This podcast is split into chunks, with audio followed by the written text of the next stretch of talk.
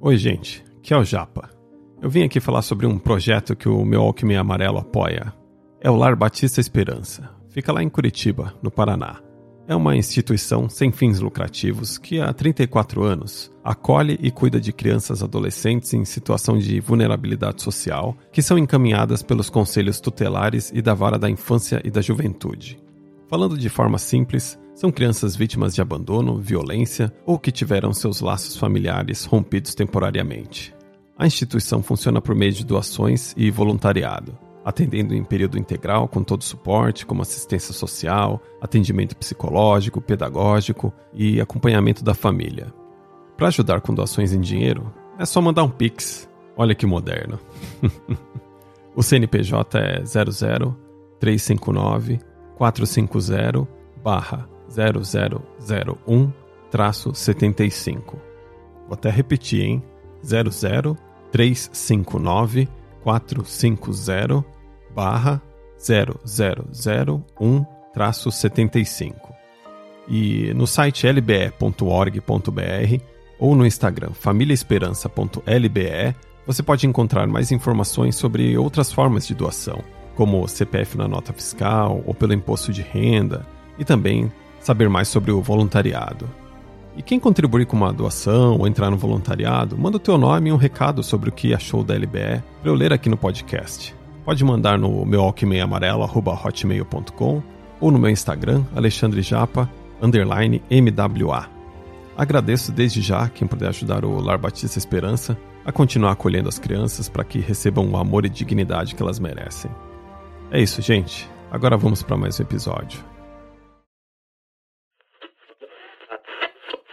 Meu Alckmin Amarelo. Podcast musical com histórias do Japa. Se correr o bicho pega, se ficar o bicho come.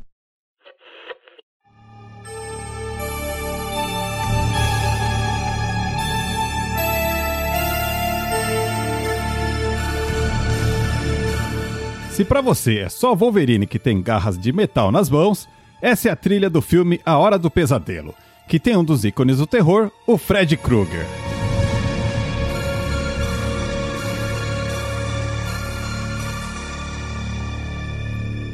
Eu assisti muita TV na infância. Sabe aquela coisa de acordar, pegar um copo de leite com Todd? Sim, Todd, sai fora, Nescau.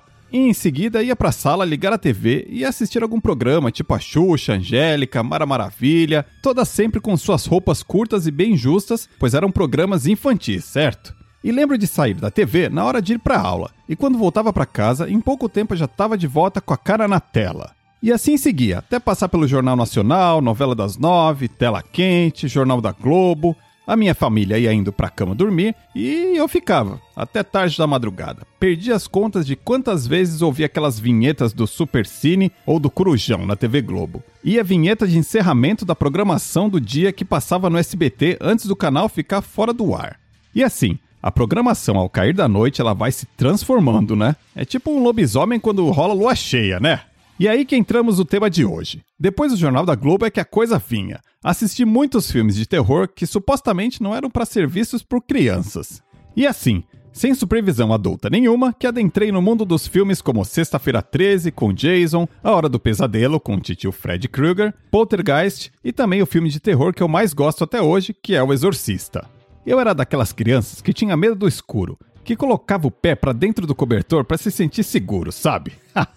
Mas mesmo assim, eu não deixava de assistir esses filmes. Eu lembro quanto eu fiquei cagado ao assistir A Hora do Pesadelo pela primeira vez. Sério, ser atacado quando se tá dormindo é muita filha da putagem, né? Ele faz questão de aterrorizar antes de matar a molecada. E o cagaço de dormir essa porra parecendo sonho. Outro personagem ícone do terror da minha infância é o Jason, do filme Sexta-feira 13. O que me deixava tenso ali é que ele nunca morria, né? Por mais que você corresse, o filho da mãe ia sempre andando e em certo momento ele te alcançava. Não adiantava você correr, porque o facão ia passar ali e já era. Mas tem uma coisa nesses filmes do Jason.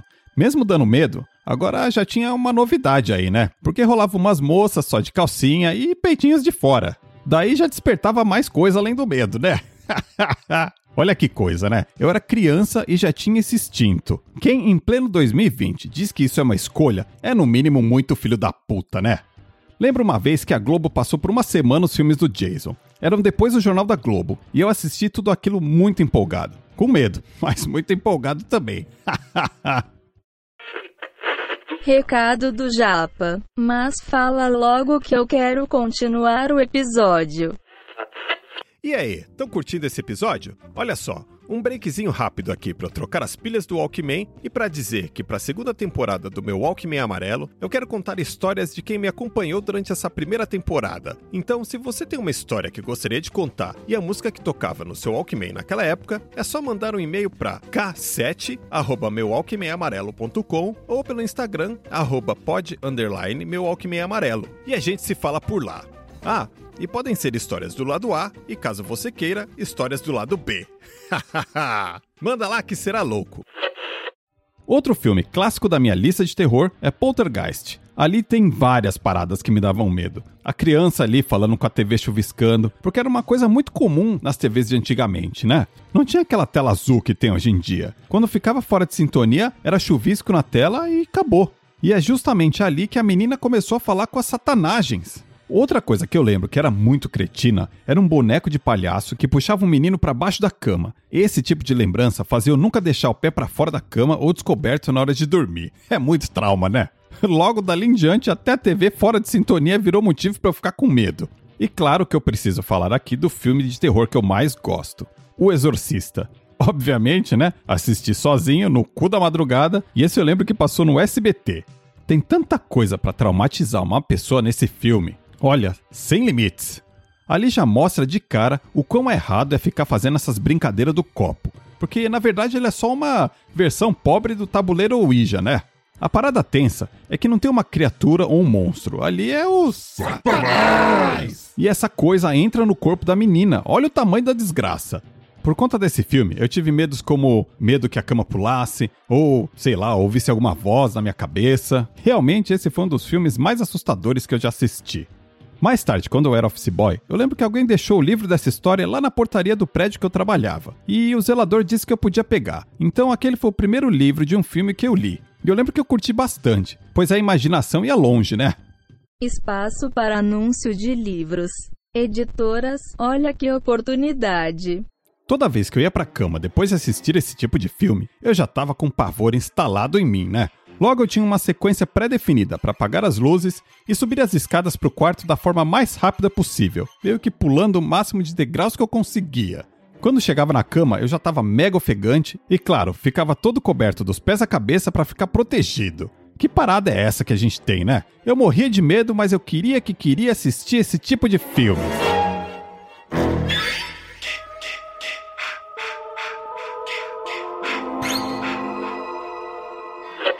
E era isso. Até uma próxima. Qualquer lado B. Isso o Japa não mostra. Momentos Cine Peitinhos.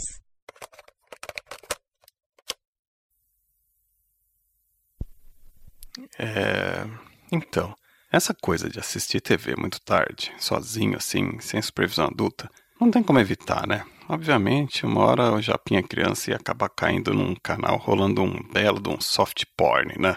E assim adentrei no mundo dos filmes que passavam no Cine Privé das madrugadas. Ai. Ai, que errado, né? Tudo na TV aberta, né? Olha que beleza. Mas olha, era assim que coisas como essas costumavam chegar pra gente, assim, né, naquela época. Hoje em dia eu sei que esse tipo de filme é chamado de soft porn, né? Porque os casais ficam nus ali, mas o ato em si, né? Sempre meio que fica disfarçado ali pelo ângulo das câmeras, né? Talvez nem acontecia nada, era só performance mesmo, né? Não sei. Mas para mim, na minha cabeça de criança, né, parecia bem real. e tinha também um programa que passava na Rede Manchete, e ele falava sobre filmes. Até aí, beleza, né? Mas ele tinha uma versão 18 mais que passava nas madrugadas, porque no bloco final o apresentador dava umas dicas assim de uns filmes pornográficos. Daí não era soft porn, era coisa completa mesmo, né? Caraca. Tá, mas qual foi a minha brilhante ideia naquela época? Pegar uma fita VHS e gravar os trechos dos filmes que passavam ali, para eu poder assistir quando eu quisesse, né? Então, no meio dos desenhos, tipo Caverna do Dragão, episódio de Chapolin, Chaves. Tinha ali também, do nada, uns trechos de filme pornográfico. Quando eu tava já na quinta, sexta série, eu lembro que também tinha um cara de uma banca de jornal, mais ou menos perto ali da escola. E o cara vendia revista Playboy ou revista Private pra molecada. Olha que absurdo. Realmente, os anos 80, 90, olha, foram exóticos, né? Mas, né, sobrevivemos. Ai, ai, e assim, olha. E o pessoal de casa não fazia ideia disso. Pelo menos eu acho, né?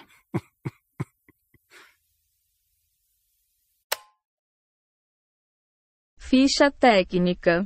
O meu Walkman Amarelo é um projeto idealizado por Alexandre Japa, textos criados por Alexandre Japa, artes gráficas pela ilustradora maravilhosa Klaus Souza, edição e publicação Alexandre Japa.